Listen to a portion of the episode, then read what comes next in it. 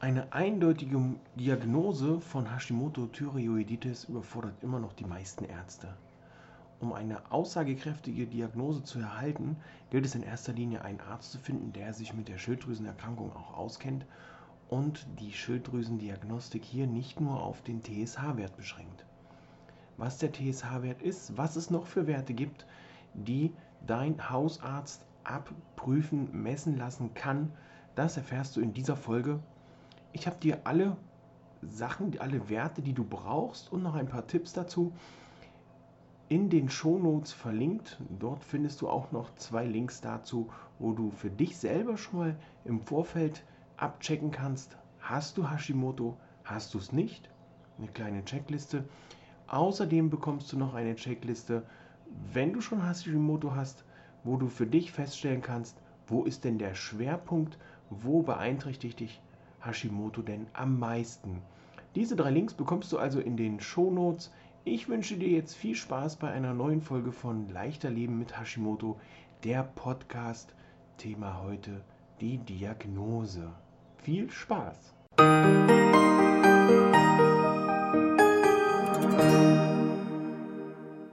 Herzlich willkommen zu Leichter Leben mit Hashimoto, der Podcast.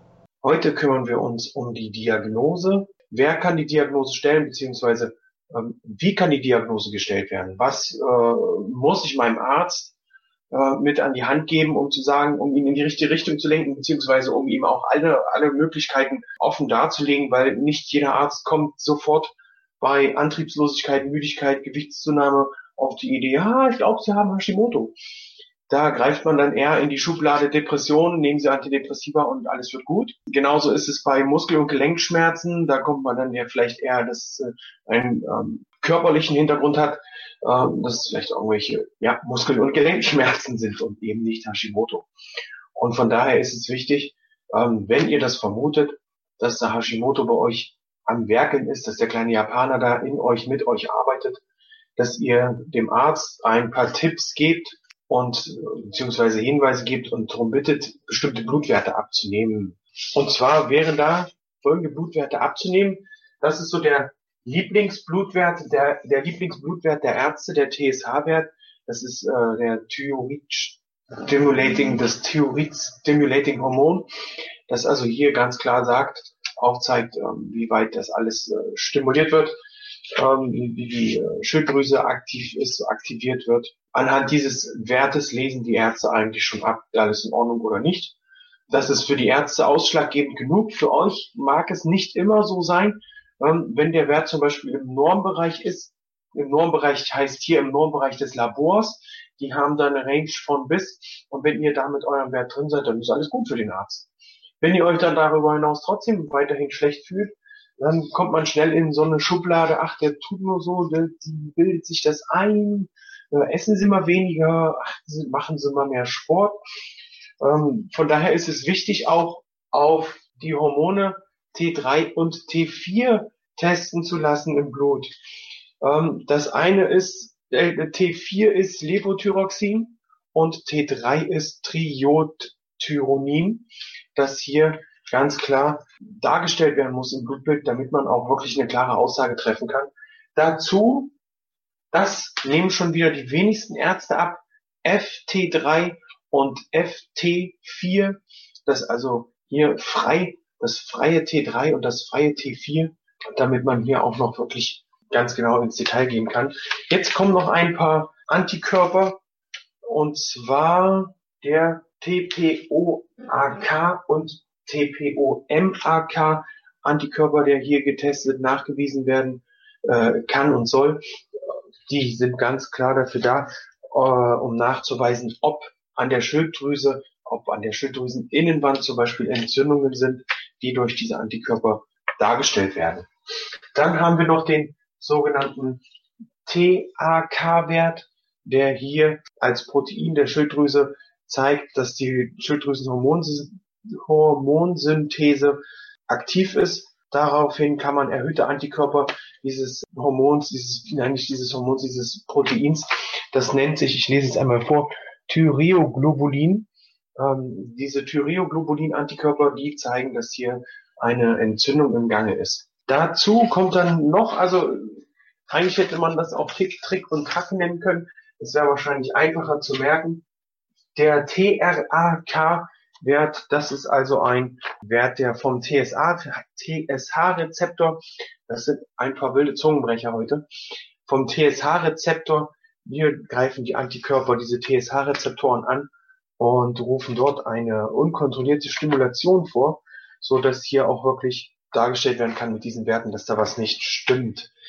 Dein Arzt, ob Hausarzt oder auch andere Ärzte, können auch im Vorfeld schon einmal die Schilddrüse abtasten, feststellen, ob die angeschwollen ist, ob die vergrößert ist, ob hier was zu erkennen ist, bevor er Blut abnimmt oder zusätzlich zum Blutabnehmen.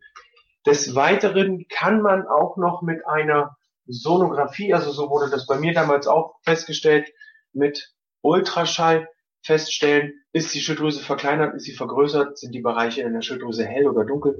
Das kann aber der Fachmann genau erkennen.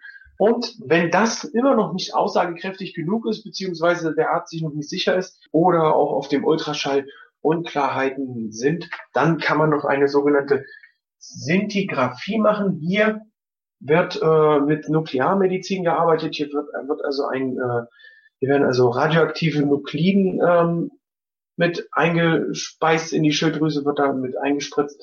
Also quasi der Mensch bekommt das gespritzt und wird hier die Funktions, äh, der Funktionszustand der Schilddrüse bildlich dargestellt. Die ganzen Unterlagen in Ausführlichkeit und auch in Wort, so dass man das auch richtig nachlesen kann mit den ganzen ähm, unaussprechlichen Namen. Die verlinke ich euch natürlich noch, so dass ihr das nochmal in Ruhe nachlesen könnt. Ähm, ich habe auch noch ein paar Tipps, wenn ihr zum Arzt geht für euch, damit ihr da auch gewappnet seid. Schreibt euch als erstes alle Fragen auf, die ihr zum äh, Thema Hashimoto habt oder zu eurem Zustand. Wenn ihr noch nicht wisst, was es ist, der Arzt ruft euch an, sagt, äh, wir müssen reden, wir haben, ich habe das Blutbild da, ähm, stellt die Fragen, die äh, euch da gerade wirklich auf der Leber bringen und nehmt den Zettel mit. Ansonsten sitzt ihr beim Arzt, seid total aufgeregt, äh, kriegt die Diagnose Hashimoto um die Ohren gehauen, wisst erstmal nicht, was, was los ist. Ihr seid genauso überfordert wie euer Arzt wahrscheinlich, ähm, wisst nicht, was los ist. Nehmt die Zettel, den Zettel mit, fragt ihn. Ähm, sollte euer Arzt nicht TSH, T3, T4, FT3, FT4 testen lassen, dann sagt ihm das ganz klar, dass ihr das wünscht. Wenn er das nicht macht, wechselt den Arzt. Die anderen Werte THK, TRAK, TPOAK und MAK, das sind Werte, die runden das Gesamtbild ab. Da ist es nicht häufig so, dass die Ärzte, vor allen Dingen die Hausärzte, das von sich aus machen. Da muss man wirklich mit Nachdruck rangehen und die da ein bisschen mit liebevoller, liebevoller Konsequenz hinbewegen, dass man das auch haben möchte. Viele verstehen das nicht so wirklich, weil stellt euch vor, euch in eurem Spezialgebiet kommt jemand und sagt euch, wie ihr eure Arbeit zu machen habt. Ähm, oder was ihr, was er von euch wünscht, wie er das haben will. Da würdet ihr auch erstmal denken, hm, was ist denn mit dem los?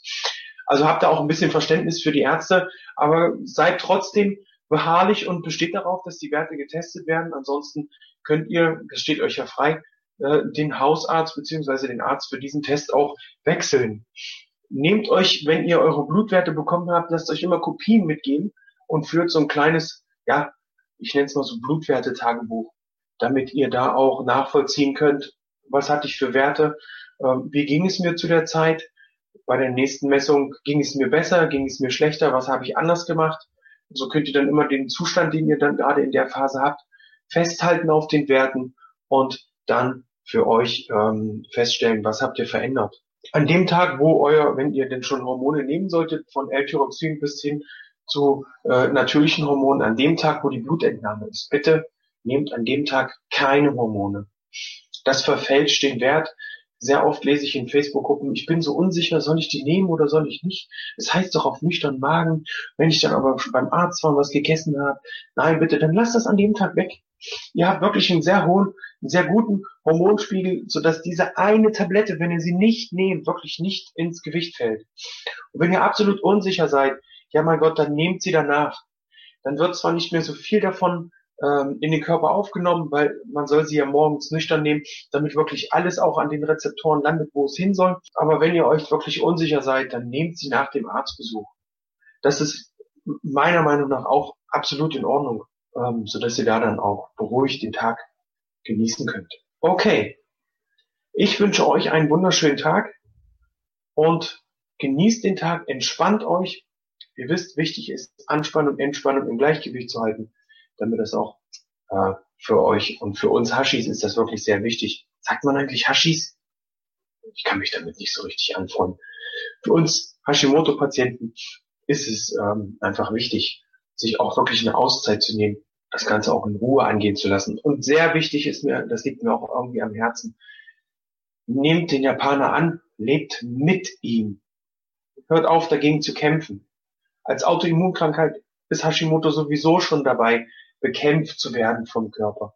Wenn es denn wirklich in Richtung diese Theorie geht, dass der Körper oder die Schilddrüse versucht abzustoßen. Ihr wisst ja, es gibt noch andere Theorien, ähm, dass der Epstein-Barr-Virus da ähm, seine Finger mit im Spiel hat. Da werden wir mal schauen, äh, was die Medizin in den nächsten Jahren für uns mitbringt. Tschüss, bis zum nächsten Mal.